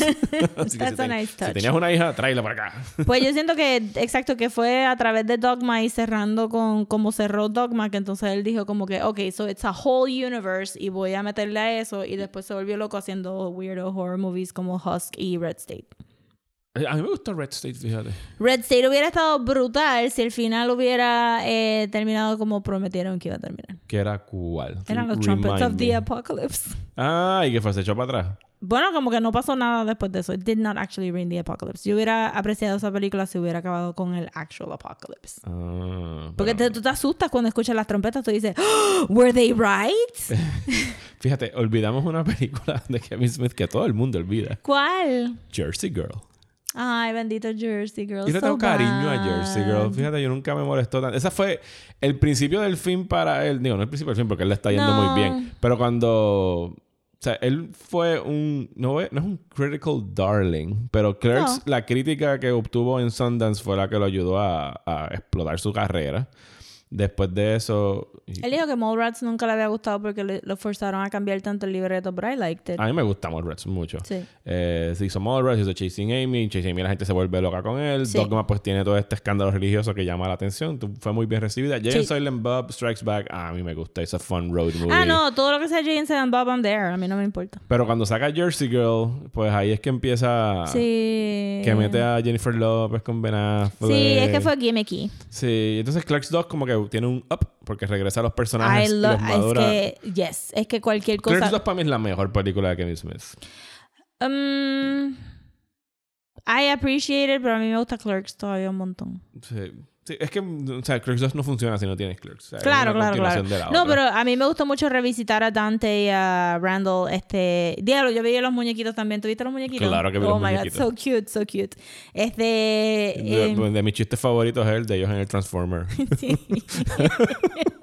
en el juicio. Gente, búsquenlo. Esto no está en streaming en ningún lado. No sé si está streaming. Yo tenía esos DVD eh, cuando salieron sí, dobles. yo me recuerdo los DVD. Yo tengo una de las Y eran figuritas. poquitos, eran como seis yo episodios me compré nada a más. Silent. Yo me compré Jay. Yo los tengo ahí en la oficina. a todos, a todos. Yo Yo te- no, tengo, solamente tengo a Jay en Silent Bob. Ok, ok. Y los vengo Este, cargando hace años. Sí, sí, porque son 90s No tenía Dante este. y Randall, no los tenía. Y después No. sacaron Jay and Silent Bob en blanco y negro y no los conseguí. Sí, y me, me recuerdo eso, estaba cool. Ah, eBay, eBay that shit. Sí, pero deben estar carísimos ahora. No, no, tú te sorprenderías. Porque they're so mass produced. Como Sí, que no, que no son exclusivos. Exacto. Pero yo creo que los blancos y negros eran exclusivos. Pero como quiera, tienen que haber hecho un montón porque los vendían en tiendas, no fue como que un Eso sí. convention Sí, special. sí, sí, eso sí. Aquí desviándonos del mundo de collecting Yay, y pricing. volvamos a la Este, película. Pero exacto, como que siento que aprecié mucho que él regresara a los personajes de Clerks y los madurara. Y obviamente el discurso de Lord of the Rings es the best. ¿Cuál es el original trilogy? Para alguna gente Star Wars y para otra gente Lord of the Rings. este, hilarious. La cosa es que, que siento que sí, que Dogma fueron sus dos peli Dogma y Chasing Amy fueron sus dos películas de I'm going to educate the public y que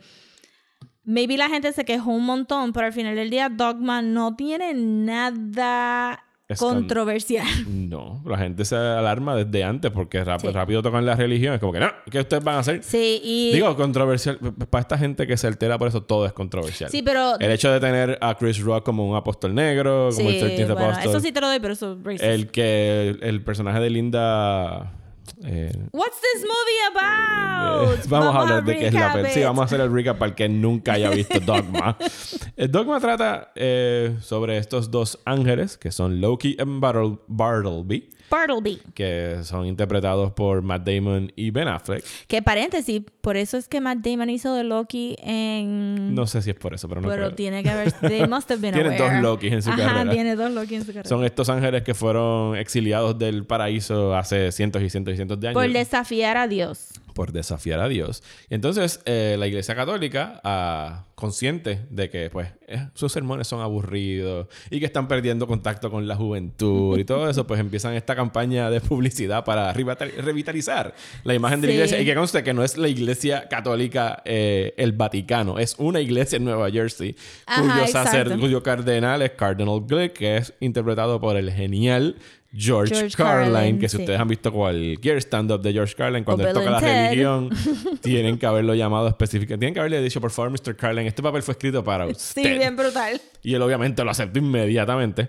Él se inventa esta cosa de que va a ser un... No sé si es un invento, o sea, en la Biblia. No me acuerdo el detalle. Es, no, sí, pero Es aparentemente sale. es algo que pasa, que si tú entras por el portal de la iglesia... Es algo un- que tienen que hacerlo especialmente. Como que todo el Ajá. mundo que entre por este portal se le perdonan todos los Es pecados. una ceremonia específica de un portal, sabes que el, el- La entrada de la iglesia. La entrada a la iglesia se declara como que un Every Un- sin is forgiven portal. La entrada de la iglesia es un car wash de pecados. Es un car wash de Tú pecado. Tú entras por entras ahí. y ya, y no tienes que confesar y no tienes que pasar por el revolut de hablar con un complete stranger about your deepest and darkest thoughts. Ajá. which is insane.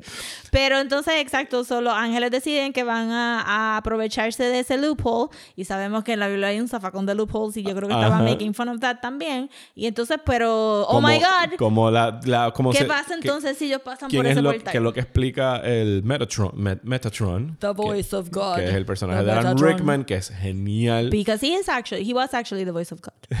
yes. Yes. Eh, él dice, o sea, la religión está, la fe católica está basada en un solo principio. God is infallible. Exacto. O sea que si estos dos logran pasar por ahí, se forma este loophole y toda la creación se va a desmoronar Yes. porque va a ir en contra de la, de la palabra y la decisión Exacto. de Dios. Nuestro universo existe solamente porque nosotros no podemos tripearnos a los platypuses mucho porque if we do it Ese, enough... ese es el disclaimer al principio de la película. Exacto. If we do it enough, se desmorona. Que está genial. Este, y este. Y, el- y lo que resta es, en parte, como que Kevin Smith practicando para lo que hubiese sido Jay en Silent Bob Strikes Back, porque es Sí. un road movie. Sea, ellos se Sí, van. sí, exacto. Es un road movie. Y entonces tienes, pues, como que los, los archetype characters. O tienes al, al Metatron, tienes este a una musa que la hace Salma Salma, Hayek. Hayek. Que está hilarious que entraran las musas en la mitología católica, pero está bien. Tienes un apóstol que es Chris Rock. Eh, y tienes a la actriz principal que salió en Men in Black. Que se llama Linda Florentino. Linda Fiel- blah, Fiorentino. Fiorentino. Que hace de Bethany. Que hace de Bethany, Que, que, es spoilers, un Zion de... Es un descendiente de Cristo. Sí. Una descendiente de Cristo. Que me imagino que ahí es donde vino la mayoría de la polémica. Mm. Sí. Pero siento como que... Y cuando, la- uh, y cuando Dan Brown lo hizo un par de Sí, años es después, nadie gritó. De eso lo quiero decir. Yo estoy diciendo como que, look at how we've changed. Porque este The Da Vinci Code fue un best-selling book y Preacher está corriendo en AMC y nadie se ha quejado de Preacher. Y ¿En Preacher hay un es- descendiente de Cristo? en Preacher? Bueno, sí. Ok, no es que no, pero me lo puedes decir. No tiene que parar la conversación, es este problematic. Ok. Ok. Está bien, pausa después me lo ahí. dices, dale. pausa ahí.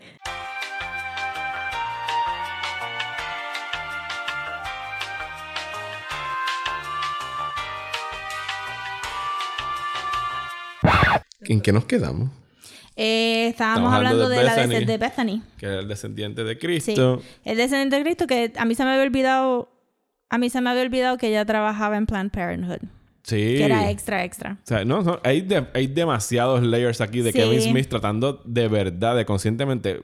Yo, para mí, este es de sus mejores libretos, si no el mejor, porque está bien pensado y bien diseñado en cómo él aborda temas religiosos, porque él crió, él creció en una familia católica, no cristiana, católica. O sea, el hecho de, o sea, se nota un conocimiento de él de todos los sermones que todos hemos, que hemos crecido en alguna familia Sí. católica ha escuchado toda su vida, y él descomponiéndolos y como que el hecho de que él coge un apóstol y el apóstol es negro.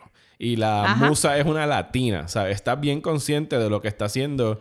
Y que ella está. eh, y que me- Bethany trabaja en un Planned en Parenthood. Planned Parenthood. Y, que, y después me estaba hasta recordando un poquito del personaje de Selma Hayek, porque también habla un poquito de gender politics. Eh, que si Kevin Smith hubiera querido hacer otra película Ajá. de eso, porque me recuerdo que se la tripearon porque tenía los boobs grandes o porque no tenía este sexual reproductive organs y ella estaba como que Eso nada más son cosas que ustedes están pendientes. Ajá, exacto, como que the boobs mortals, don't make the woman, exacto, como que y son cositas extra que también eran un poquito más revolucionarias en esa época. En el 99 eran, sí, eran grandísimas en términos de lo que Sí. él estaba And haciendo. then there's a shit demon. Y entonces hay un shit demon. Entonces, cuando tú ves que hay un shit demon, es como que en serio, ustedes estaban alterados por esta película. ¿Cómo- Ajá, ¿De qué eh. manera un mojón con ojos iba a sacudir su. Exacto. O sea, si de verdad sus pilares eh, teológicos son tan débiles que un mojón con patas los puede sacudir, pues entonces. Entonces, el, el artículo que te mandé ahorita, que lo vamos a poner en los social medias o en el Patreon, no sé todavía. Sí, en el Eh, Patreon para que lo puedan En el leer. Patreon para que lo puedan leer. Pero lo ponemos público para que todo el mundo lo pueda ver. Súper. Pues, eh, hizo un buen punto de que ninguno de los personajes aquí son ni buenos ni malos. No. Son morally ambiguous porque ese es el punto, que, que las cosas no se pueden definir en blanco y negro. Son los ángeles, este, Lo- Loki y Bartleby, eh, sí están matando gente, juzgándolos, este, ¿verdad? Como si fueran dioses.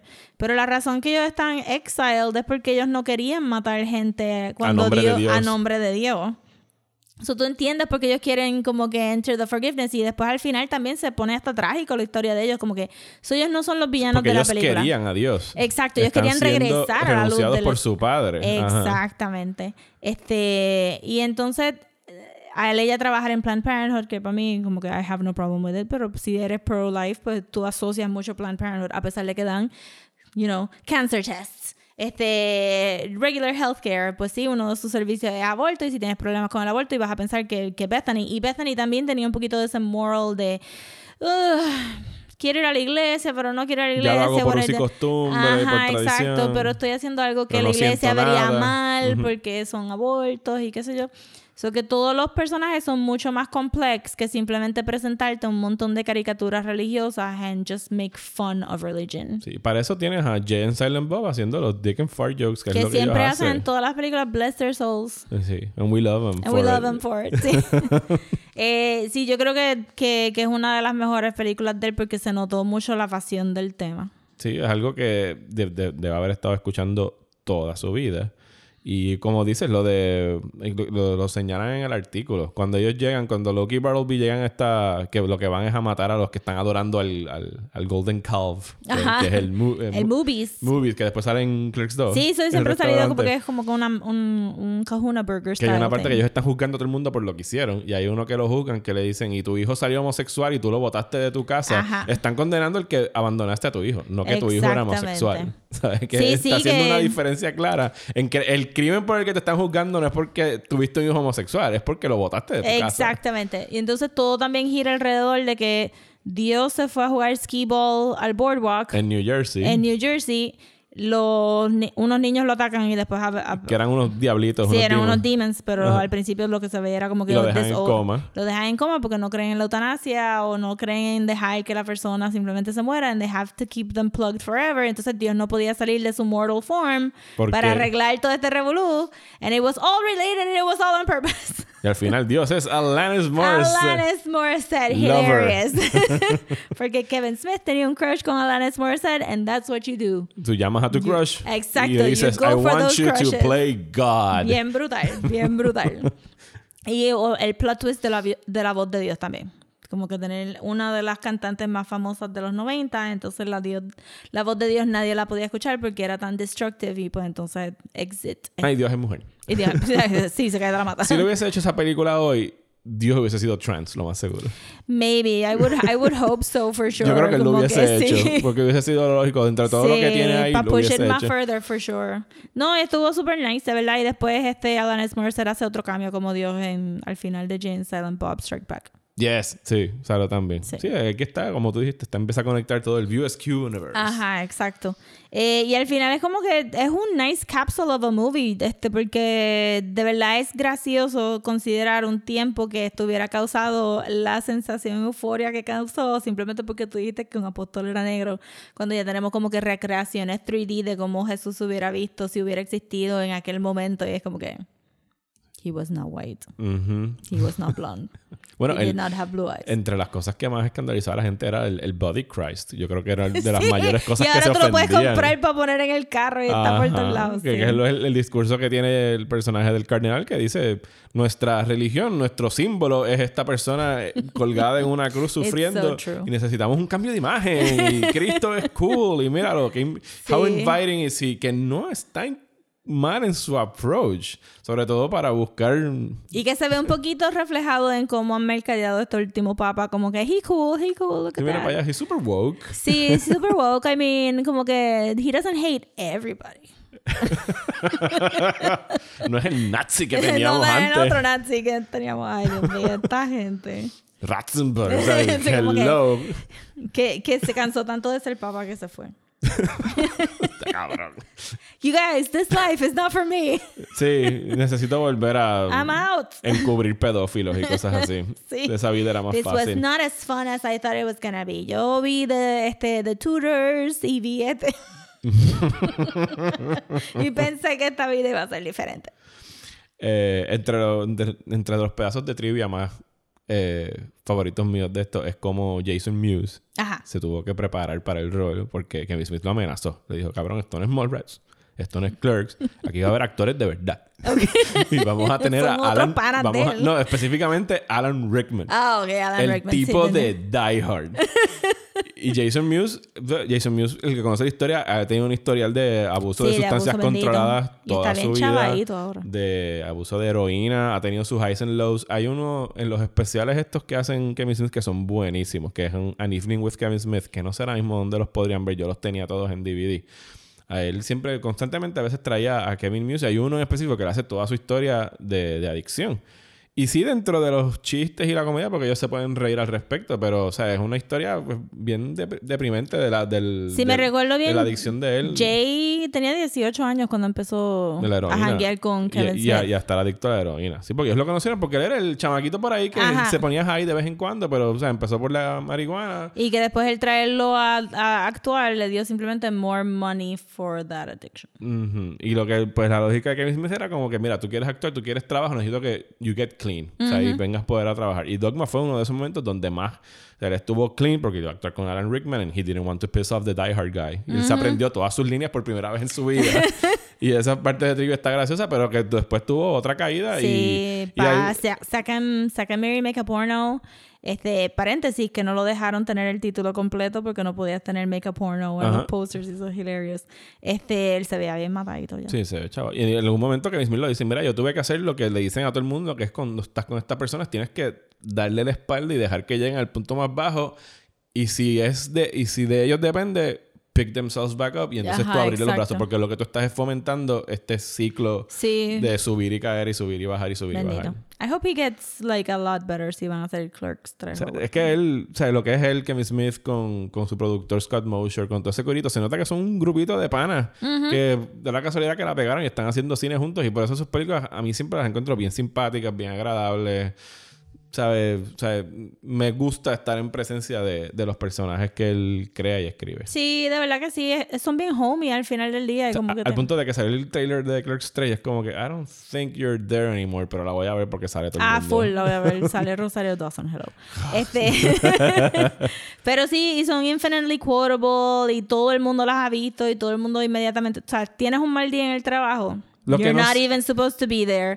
Este, estás en el mall. I smell, I love the smell of commerce in the morning. Este, Cualquier persona Chasing dice Amy full. 37 y tú vas a decir ha- 37. Este, Chasing Amy, we had a moment. Este, como que hay- son, son cosas que se quedan contigo mucho más que las otras películas. Lo que yo no sé es si viéndolo ahora 20 años después, o sea, nosotros pues ahora hemos sido teens o early 20s cuando las vimos, si es una película que de verdad ha envejecido bien en el sentido de que tú le puedes poner a unos teenagers de ahora and they're gonna appreciate them. No sé, estoy seguro que sí. No sé si están como que bien bien segmentadas a nuestra generación en específico. Yo creo que sí, porque tienen un montón de cosas geek y tienen un montón de cosas random que son como que universales, como que eh, Jay es un eternal teenager. Ajá.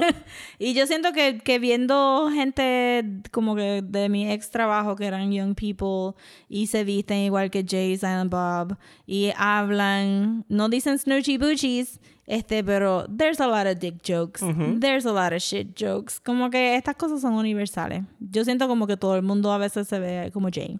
Y tú ves a todos los nenes de 12 años, you probably, este, Daniel maybe is there, que lo único que hablan es en Tumblr Talk o Ajá. en Facebook Talk o whatever, y te dicen memes, y te hablan en memes y qué sé yo, y eso era lo que yo estaba haciendo. Lo que pasa es que no había un meme de Snoochie Boochies. Sí, porque mi, mi hijo habla en memes con, Sí. con sus panas. Sí, sí. No, yo he estado en salones llenos de niños cada rato 12 viene y me enseña memes y yo como que, pero ustedes se escriben y se hablan o es solamente enviarse No. fotos. Yo estuve en, Digo, uno, en uno de los campamentos que de mi otro trabajo eran salones enteros de 12 años. Estuve un mes donde, lo, donde todos ellos se comunicaban con la línea de eh, este Mr. ¿Es Stark, I don't feel memes? so Ajá. good. Yo digo memes. Memes, ok. Este, Mr. Stark, I don't feel so good. Ajá. Todo el tiempo. Ajá. En diferentes tonos para diferentes moods. Está, está frisky, lo decía de una manera. Está Stark, I Mr. don't Stark, I don't so feel so good. good. Entonces todo el salón empezaba y todo el salón seguía corriendo y uno ahí tratando de como que velar las computadoras y ellos estaban, you know, you know, what, what, what, what, what. Es Como que, o- sí, ellos hablan así como snoochie bushies, pero no es snoochie bushies. Ok. Sí, me estoy poniendo viejo. Ese es el takeaway. Yes. Ah, bueno. Pero al final del día, este dogma, yo creo que, que se puede usar anyway, a pesar de todos los fart dick jokes y shit jokes. Como que si tú quieres hablar de tu, con tu teenager sobre religion, yo pondría esta película. Sí, podría tocar. O sea, lo hace de una manera, sobre todo si están siendo criados en una escuela católica. Yes, of course, como todos nosotros, ¿verdad? Este. Pero para maquiarle la... Así como que, mira, let's talk about this. Sí, que- tenemos que tocar estos puntos. Exacto. Bueno, ya hablamos de un tema de religión. Yes. Pasemos a la gloriosa y apestosa política. Dale. Dear Lord Jesus, I do not often speak with you and ask for things, but now I really must insist that you help me win the election tomorrow, because I deserve it and Paul Metzler doesn't, as you well know. I realize that it was your divine hand that disqualified Tammy Metzler, and now I'm asking that you go that one last mile and make sure to put me in office where I belong, so that I may carry out your will on earth as it is in heaven. Amen. Election Election. The Alexander Payne. Una de las primeras películas producidas por MTV. Eh, sí, de ese bonche de películas de MTV que después nos, después nos dio. ¿Qué más? Eh, Lock, Stock and Two Smoking Barrels. Eh, eh, De- Creo que. O sea, las de Jackass, obviamente. Las de uh, Beavis and Butthead Do America. Ah, yes, yes, yes. I love Beavis and Butthead. Yo la vi en el cine. Yo, claro que la vi la en el tuvimos cine. que haber visto en el mismo thing. Habían tantos skater dudes. Yo tenía que ver Beavis and Butthead. Yo no me perdía Beavis and Butthead en televisión. Lo El uni- cine lleno. Mi único dolor con Beavis and Butthead es que por musical rights ya tú no puedes ver los episodios. Porque la- para mí la mejor parte de. Beavis and Butthead era verlos comentar sobre los videos musicales. Sí. Creo que en YouTube hay dos o tres que se consiguen. Pero That cuando sucks. salen los box sets estos de Butthead es nada más que la parte del episodio que eran graciosos. Sí, pero también eh, necesitabas ese breakcito de música. de Yo todavía hay videos musicales que- y canciones que yo las asocio con el running commentary de Beavis. Yo decía cada vez que veía los episodios como que, pero es que yo no he visto estos videos en ningún otro momento en MTV. When are you playing these A las things? 3 They de la look mañana. amazing. A las 3 de la mañana es que los daban. sí, videos de Sky, bien. Ay, Beavis and Butthead. Pues esta de Election, eh, yo no la vi cuando estrenó. Yo no sé si tú la llegaste a ver cuando estrenó. Yo la vi porque trabajaba en un videoclub y porque fue también salió rápido en DVD. Sí, salió rapidito. So yo la vi ahí. Yo la tengo que haber visto. Yo no creo que la dieron en el cine aquí. I don't think No so. sé, no recuerdo. Me recuerdo haber visto Lock, Stock and Two Smoking Barrels en el cine. Tampoco se la vi en DVD. Pero Election, me acuerdo que la vi, pero. re- no sé. O sea, la vi retroactivamente después de que conocí un poquito más del director, de Alexander Payne. Fue como que deja ver qué ha hecho antes. Ah, yo la vi rápido porque veía mucho MTV y como que en los MTV Movie Awards la había mencionado. No sé, sentí que como mencionado. marketing el marketing llegó a donde mí y yo quería ver la película. Sí, él había hecho. Antes de eso había hecho Citizen Ruth. Y creo que fue cuando hizo. Yo vi Citizen Ruth. Pues el mismo director, Yes. Alexander Payne. Yes, yes, Creo que fue cuando salió About Schmidt y después vi Sideways. Dije como que déjame ver la primera película de este tipo. y Ya estábamos. Ah, él hizo Sideways también. Él hizo Sideways. I don't like it that much. A mí me gusta mucho Sideways. Está nice, I pero no not- como que... Yo sé que I do not drink any fucking Merlot. ¿Tú sabes cuál es mi favorito de Alexander Payne? Y ¿Cuál? es como que súper zángano. El short que tiene en Paris Jutam. Ah, no he visto Paris Jetem. Pues él tiene el último short and it's so simple and sweet y es como que I like you, I like this guy. Lo voy a buscar, lo voy a buscar. Siempre no, no, siempre me quedé con las ganas de ver Nebraska. Pero esta de Election, eh, Nebraska es buena, fíjate. A mí me gustó Sí, mucho la estaba pompeada para verla, pero simplemente no me dio tiempo. Election yo diría que es de sus mejores películas. Election, pero es que el source material estaba ahí. Sí, que yo acabo de descubrir, aunque Rosa me dijo que ya me lo había dicho antes. Se lo dije. Pero leyendo, leyendo un artículo ahora sobre Election que escribió el crítico de cine A.O. Scott del New York Times, que lo publicó hace poco, lo voy a compartir para que lo puedan leer. eh, está, está basado en un libro de Tom Perrotta, Que es el escritor de. La mejor serie en la historia de la humanidad, que se llama The Leftovers. Y ahí fue donde yo se lo mencioné a Mario, porque dije, ah, es Tom Perrotta, el que escribió Election. Y Sí. por eso fue que empecé a ver también. So, Rosa me lo dijo en abril y yo como que, ah, sí, sí. y ahora yo leyendo el artículo, Rosa, mira. Yo me leí el libro porque me gustó la película. Y se diferencian mucho. Eh, hay, hay extra details. Es solamente eso. El libro se divide entre los tres personajes principales. Entre los. Sí, tres personajes Entre principales. Tracy, McAllister y... Y Tammy. Y Tammy. Tammy, Tammy es un personaje Tammy es un principal. personaje principal en el Sí. libro. Pues eso es algo que se cae un poquito en la película. Sí, porque Chris Klein, este, la vida de Chris, del personaje de Chris Klein lo vemos a través de Tammy, porque Tammy, es- sí, es un personaje principal. Entonces, cada capítulo es, es como Game of Thrones, cada capítulo es un personaje. Ok. Entonces, pues tú tienes extra details, como ahorita te iba a decir que cuando Tammy hace su campaña, en la película de Kind of Rush It, lo hacen igual de sensacional, pero de Kind of Rush It, pero en el libro te dicen que por semanas la gente encontraba crumpled little papers en las esquinas y cuando lo recogían para echarlo zafacón era un flyer, o el maestro bajaba el projector screen y en el medio del projector screen había un vote for Tammy papers, o que ella estaba escondiendo todos estos papelitos por la, por la escuela, este, y así fue que hizo su grassroots campaign. Pero ya llevamos rato hablando. Y Rosa, ¿de qué es Election? Election se trata de un whatever, whatever high school de Estados Unidos eh, que va a tener un election for student president y eh, la nena que más, la, la, la nena que está más posicionada a ganar, este, que es Tracy Flick, es un poquito irritante a todo el mundo y eh, el maestro de ciencias sociales. Sí, de ciencias sociales, Sí, sí. de ciencias sociales, decide montarle una campaña en contra, enfocando al jock popular a que corra en contra de Tracy para que Tracy no gane, because he doesn't like her. y cuando tú quieres eh, hacer un casting de una persona insoportable, tú buscas a una actriz insoportable. Bendito. que es eh, Reese Witherspoon. Yo, eh, En su papel. en su la gente la asocia mucho con Legally Blonde, pero para mí es Tracy Flick ella all the way. es Tracy Flick. Sus dos papeles que la la treparon fue Tracy Flick y obviamente, ¿cómo se llama? El de Legally Blonde. Uh, casi lo tenía ahí, but I don't remember. ¿El cuál? say- El de Legally Blonde. Algo... Something, something. Dame- El, El Woods. Elle Woods. Este, a mí no me gusta Elle Woods para ella porque Reese Witherspoon tiene un smartness detrás de los ojitos azules y pues para mí funciona Tracy Flick y por eso también me gusta mucho en Big Little Lies eh, porque es un grown up Tracy Flick. A mí me gusta mucho ella en Pleasantville. Ella había hecho ah, Pleasantville. Pleasantville estaba nice. Ella había hecho Pleasantville, había hecho Twilight con Paul Newman, había hecho Fear con Eh, Cruel Intentions, te estaba olvidando de la mejor película. Cruel Intentions. No, pero Cruel Intentions fue después o el mismo ¿Hizo año. Cruel Intentions? Sí. Claro que hizo Cruel Intentions. Fue el mismo año, fue 99. Es que también Sarah, Sarah, Sarah Michelle Gellar. Fue 99 Cruel Y Intentions. Selma Blair. Era too much. y Ryan Phillippe. right, right, right, right, right, right. ¿Con quién se casó anyway? ¿Quién? Ah, de- Sí, sí, Reese Se Witherspoon. casó con Ryan Phillippe. Sí. Tuvieron hijos. Sí, tuvieron un par de hijos. Eh, Beautiful blonde babies, I'm Pero yo siempre tengo un issue con Reese Witherspoon y es que a mí no me cae bien. No puedo, no puedo precisar Eh, por qué. I cannot put my finger on it. Pero es una actriz. Todo el mundo tiene alguna o alguno. Algún actor o actriz que te cae mal. Simplemente los ves como que I don't like you. Y A mí se me olvida que ella está ahí. Y para mí es Reese Witherspoon. No, o sea, le podría achacar la culpa al personaje de Tracy Flick, pero tuve una revelación viendo Election otra vez este fin de semana y no la vi hace un par de años.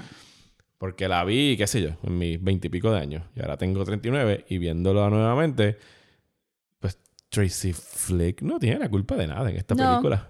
She's just an overachiever. Y she's right about most almost sí, everything. everything. y fue como que la está viendo y es como que maldita sea la madre, me estoy del lado de Tracy Flick esta vez porque el personaje de Mr. McAllister es un asco y es un cabrón. Sí, sí, sí, sí, sí, sí. O sea, eh, como cambian las perspectivas. Y además de que pienso que sí la perspectiva normal que ha salido de esta película es que Tracy Flick es el villain en la película. Ella es como que la que está en contra de Mr. McAllister y es como que la niña bitchy, O insoportable. que es la nena que you love to hate, porque todo el mundo en high school se recuerda de una nena que era demasiado responsable, que siempre tenía todas las asignaciones, El que siempre two shoes. el goody two shoes y ella tiene un poquito de eso, pero pero sí la historia no se supone que tú salgas pensando que she's so bad, pero es que Mr. McAllister really fucks up his life so much que Es el peor. Sí, que tú te vas para lado de él simplemente como que diablo loco, pero es que la cagaste bien brutal y Tracy le salió todo bien. Y pienso que es genial que hayan hecho el casting, que sea Matthew Broderick, que es el Sí. Ferris Bueller, que era este chamaco cool en high school y era como que este espíritu libre. Y tú piensas, Ferris Bueller se convirtió en Mr. McAllister. Ujú, Fácilmente tú puedes tirar una raya donde, pues sí, el high point de tu vida fue high school. Ajá. Y ahora esta es tu vida y eres un maestro de ciencias sociales. Sí. Amargado. No que todos los maestros sean amargados, sí, es que él era un maestro amargado. Es que es como te estaba diciendo, eh, la película realmente podemos, vamos a hablar un rato de la película y no, no, no vamos a poder conllevar el charm que tiene cuando tú lo ves because it was so expertly made con todos estos little jokes. Y es comiquísima y hay muchos, hay chistes eh, verbales y hay chistes que no me había dado cuenta hasta esta vez, otra vez que la vi, que- son visuales. Hay uno de ellos que, es que tiene que ver con una lata de refresco, que yo te lo había mencionado. sí. Porque de Tracy Flick, que lo- en su momento lo que ella se hace una comparación en que ella es como Coca-Cola, porque Coca-Cola es el brand más famoso de de más popular del planeta Tierra de refresco y ellos son los más que gastan en publicidad. Ella entiende que ella tiene que gastar más en publicidad, aunque ella parece ser el frontrunner para ganar las elecciones. Exacto. Ella tiene que mandarse, pero en casa de los McAllister él bebe Pepsi. Y en algún momento él Sí. ve su lata de Pepsi, pero más adelante, en una escena, sin llamar atención a ello, cuando él abre el- el- la nevera para buscar algo, hay latas de Coca-Cola. O sea que él se cambió de Pepsi a Coke. Sí, sí, porque él se empieza a obsesionar tanto con ella que entonces... Y lo- el chiste que yo te dije, it's El like de- apples and oranges. Sí, cuando le está tratando de convencer a Paul, Paul es que se llama, Sí. de que corra para ser presidente, que Paul es un tipo privilegiado, que nunca ha tenido que dar un tajo en su vida. Su y que papá no quiere dar un tajo en su que vida. no quiere dar un tajo. Él está running on privilege y que es conocido por ser un jock. Él no tiene ninguna plataforma, no tiene nada. Cuando él al final dice su plan de vamos a hacer un, un horror house y vamos a hacer esta mierda, es como que este fue. Yo te pregunté a ti por Messenger que me hicieras, que me dijeras en la campaña demócrata quién es Chris Sí. Klein. ¿Quién es Chris Klein? Joe Biden. Tu favorito Joe Biden. Sí, full Joe Biden. ¿Y quién es Tammy? Bernie. Burn it down. Sí, Burn It Down Bernie, porque ella hizo Grassroots y él también.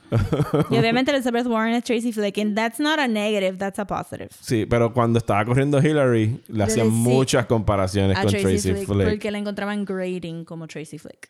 Pues, Que también lo están haciendo un poco con Warren, pero Bueno, no tan overt. Tracy Flick es grading, pero ella no tiene ningún crimen más allá de ser un overachiever y querer Ajá. ser la presidenta. Y she really wants it. Ajá, eso es la cosa y eso es lo que yo te estaba diciendo. La gente se le incomoda mucho cuando, cuando una mujer really wants something que no es tradicionalmente femenino.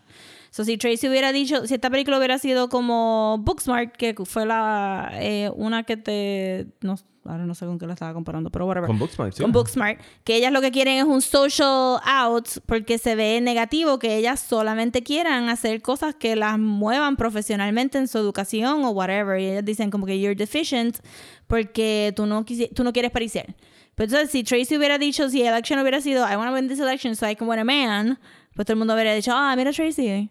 Este, pero como ella es lo que ella sabe que es inteligente, ella sabe que ella va a hacer un buen trabajo, ella sabe que se merece eso porque ha puesto in the work, pues entonces la gente dice, no, tú eres muy ambiciosa and you're putting me off y no me gusta. Y, a toda- y aquí el, la única cosa que tiene Mr. McAllister en contra de ella es su éxito.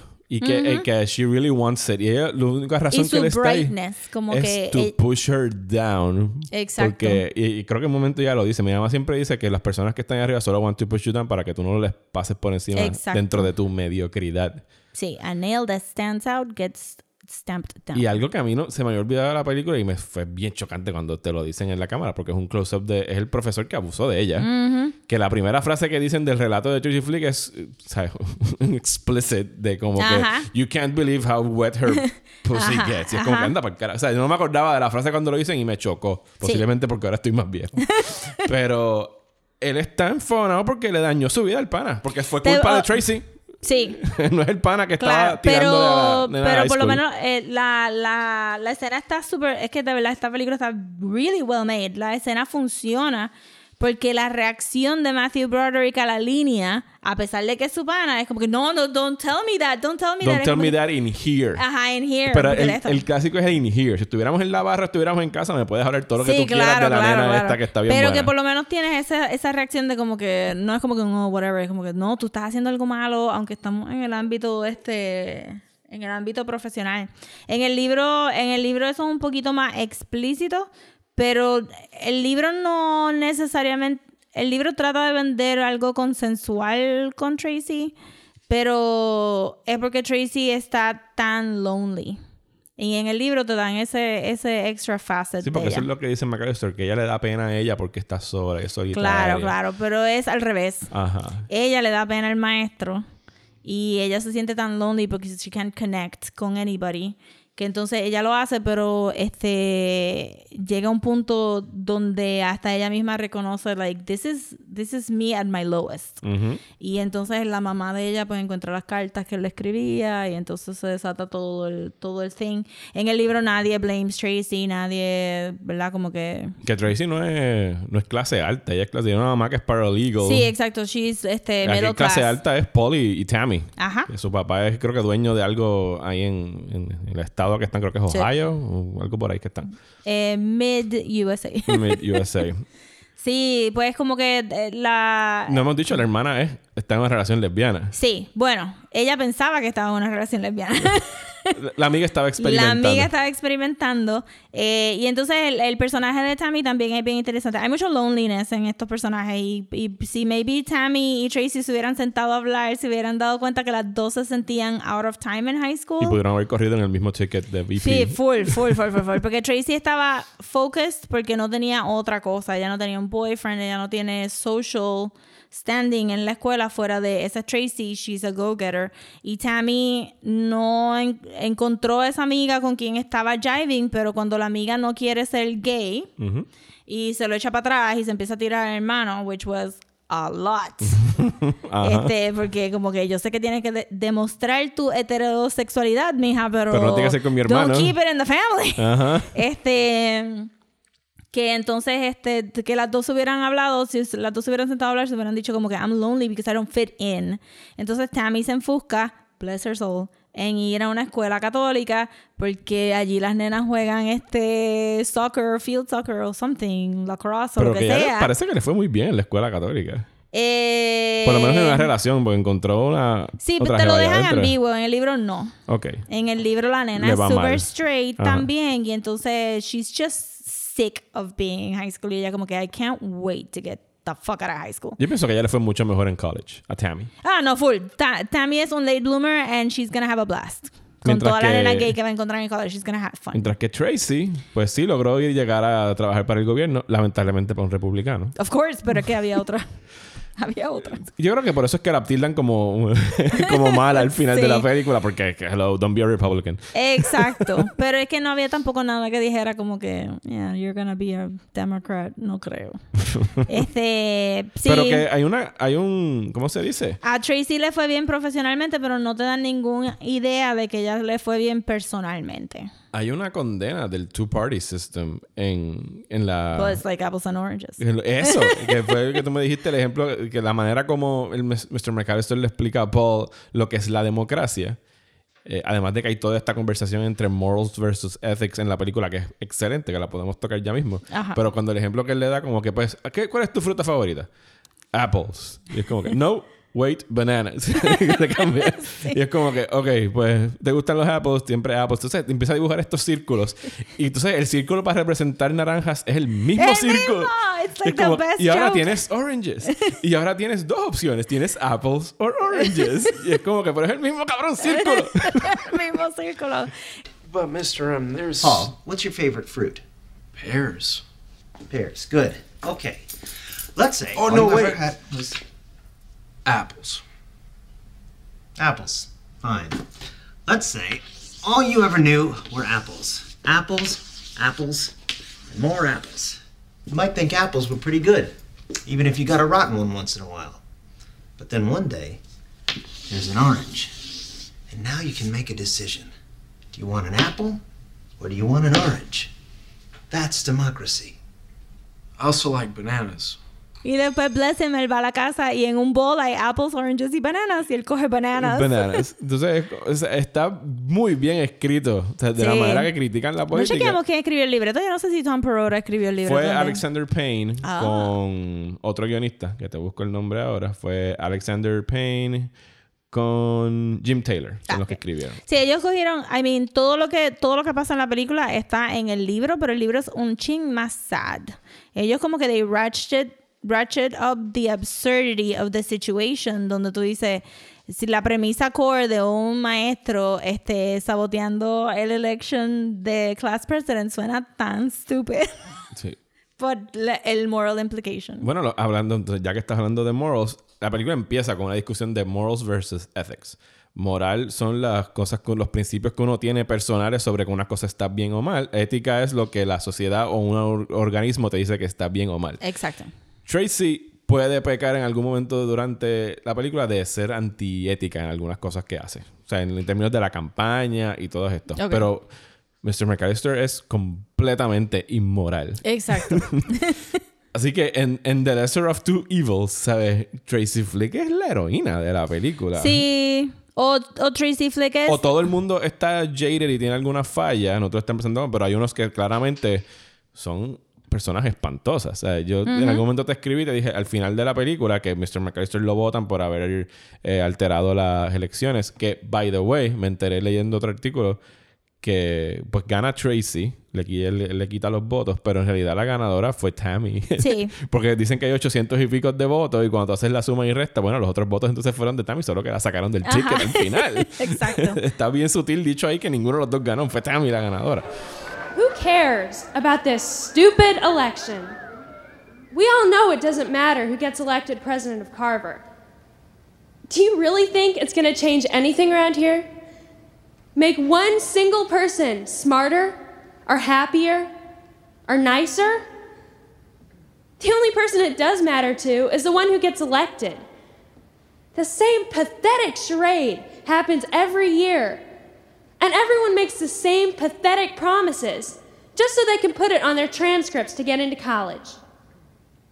So vote for me, because I don't even want to go to college, and I don't care. And as president, I won't do anything. The only promise I will make is that, if elected, I will immediately dismantle the student government so that none of us will ever have to sit through one of these stupid assemblies again. Pues Mr. McAllister lo votan, se va a trabajar al Museum de Natural History en Nueva York y él está como que súper contento de que tiene esta nueva vida y tiene una nueva jeva. Y es el Sí. típico eh, white male que tú dijiste que el término es el incel. Que El todo es sí. todo es en contra mía, yo no tengo culpa de nada, Sí, es no, culpa él- de estas mujeres. O sea, él, pa- para él como que el choice que él tuvo que hacer era world saving. Ajá. Como que Tracy iba a completamente destrozar su universo. Eso es como que yo tengo que hacer que Tracy pierda porque está afectándome a mí personalmente. Y eso es como que... Y al final se Y encuentra la coge con la esposa también. Ajá, y se encuentra que al final le tira un milkshake y se va corriendo como el Sí. cagao cobarde que es. Y que tú sabes que ella nunca, ella nunca lo vio bien. No. Él jura que él la vio, como que ella me vio, me tiró un dirty look, este, todo, it all came rushing back. Mr. McAllister tendría ahora mismo una cuenta en Twitter. Y sería de seguro un Snyder Bro Ajá. pidiendo el eh, Snyder Cut de vuelta. Bendito. Este no tendría como que un private account este de de bien anti Tracy Flick, como que bien como que la este Washington es super corrupt porque todas estas mujeres que están entrando Su a Twitter profile diría MAGA. Ajá, exacto. Ay, bendito. Y sí. al final de la película yo te dije que debía haber un postscript que dijera Mr. McAllister fue durante 10 años el tour guide y 10 años después buscó una R15 y trató de tirotear bien brutal. un government office. pero- Empezó a ver a Tracy en todos lados y empezó a porque está a bien gente. desajustado. O sea, es Sí. un tipo mal y dangerous. Sí, te dicen, yo supongo que si pensamos un poquito más en el personaje de él, pues como que esta existencia del put upon teacher donde a veces yo di clases en Atlantic como 10 años y a veces era medio weird pensar que tú estabas hablando con una persona en el salón que tú no ibas a volver a ver ever again y que iban a hacer cosas que you were kind of hoping they would be successful at, pero tú ibas a quedarte en el salón. Y eso es como que algo como que no sé si bregan mucho, yo no cogí pedagogía, so I know. Ajá. Pero como que es un poquito jarring. Este, porque yo, mi mejor amigo, alguien que yo le di clase, este, cuando era chiquito, y uno se siente como que you're, tú puedes empezar a sentir stuck en un mismo lugar, y eso completamente, obviamente, una persona normal, yo, no le haría nada malo a los estudiantes. I did not. Este, pero una persona que ya estaba hastiada y desajustada como Mr. McAllister, esto se puede convertir como un reality, un reality mental problem de estoy cansado de darle clases a estos nenes que tienen más chavos que yo, que este- entonces te hiciste la víctima de esta peliculita que te escribiste en la cabeza y obviamente pues ahí entró Tracy para ser la, el main antagonist. Sí, hay, hay maestros por vocación y hay maestros que los pintan con Mr. McAllister, que es como que pues llega a este dead end job y que no tienes ninguna vocación de ser maestro. Exactamente, exactamente. O sea, los maestros por vocación son las personas que se disfrutan educar a un estudiante Sí, y verlo sobresalir. exactamente. O sea, versus él que él estaba como que stuck on that job. No se nota que él quería ser maestro. Es como que pues me tuve que conformar con ser maestro. Exactamente. Sí, Que eso por eso me puedo ver a un Ferris Bueller haber llegado exactamente a eso. Cuando la realidad le golpeó en la cara después de que salió de high school. Bien brutal. Sí, uno podría ver como que todo el, el fun, este como que all the fun got sucked out of his system y entonces está súper apestado. También el tema de, porque hay cool subjects y hay cool subjects y social studies estaba como que hardcore. Y 20 años después yo diría que esta película es súper relevante, si Ya, no más brutal. ahora. Y pues tiene que hasta un darker edge, en realidad, de 20 años para sí, acá. porque ahora podemos, ahora tenemos vocabulario para identificar el behavior de Mr. McAllister. Ujú.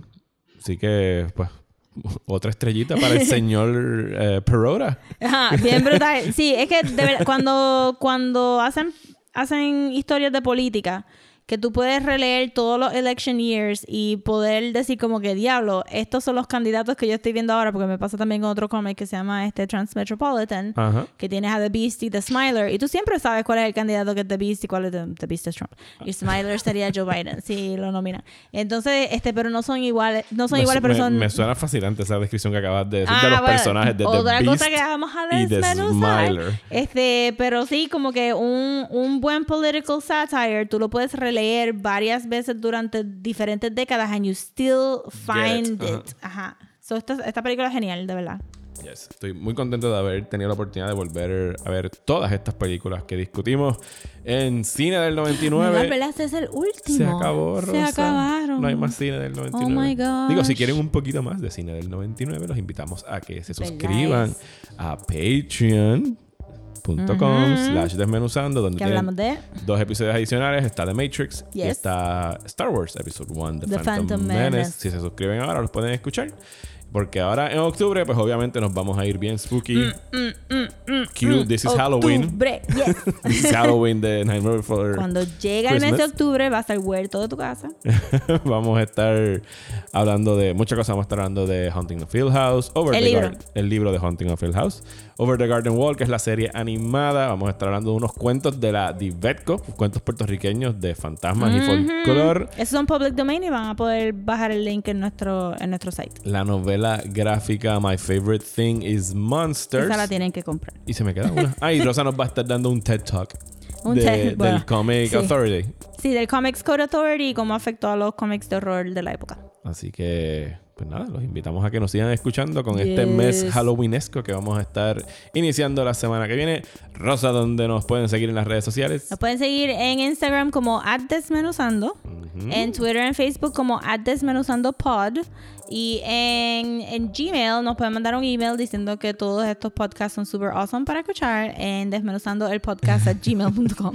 A mí me pueden seguir como Mario Alegre en Twitter e Instagram. Y a mí me pueden seguir como @soapopcomics en Twitter, Facebook y Instagram. Y por Eh, favor, vayan. que te, que te interrumpí. No, whatever. Por favor, vayan a los invitamos. Que vayan a iTunes y a Apple Podcast y nos dejen Yes. reviews. Queremos agradecer. Lo vamos a leer aquí, sea bueno o malo. Ajá. Nos, nos vamos a poner contentos si es bueno. Pero los vamos We a leer anyway si es, malo. si es malo. Así que queremos agradecer al más reciente que solamente dejó un título. Se llama Amazing Discussion. Puso 5 estrellas y abajo puso 10 de 10. Y su nombre en Apple Podcast es Giocande. Giocande. Thank you. Muchas gracias por el review. Y gracias a todos los que vayan a ir corriendo ahora mismo a dejarnos más reviews en Sí, Apple Podcast. favor. Hasta el próximo Desmenuzando.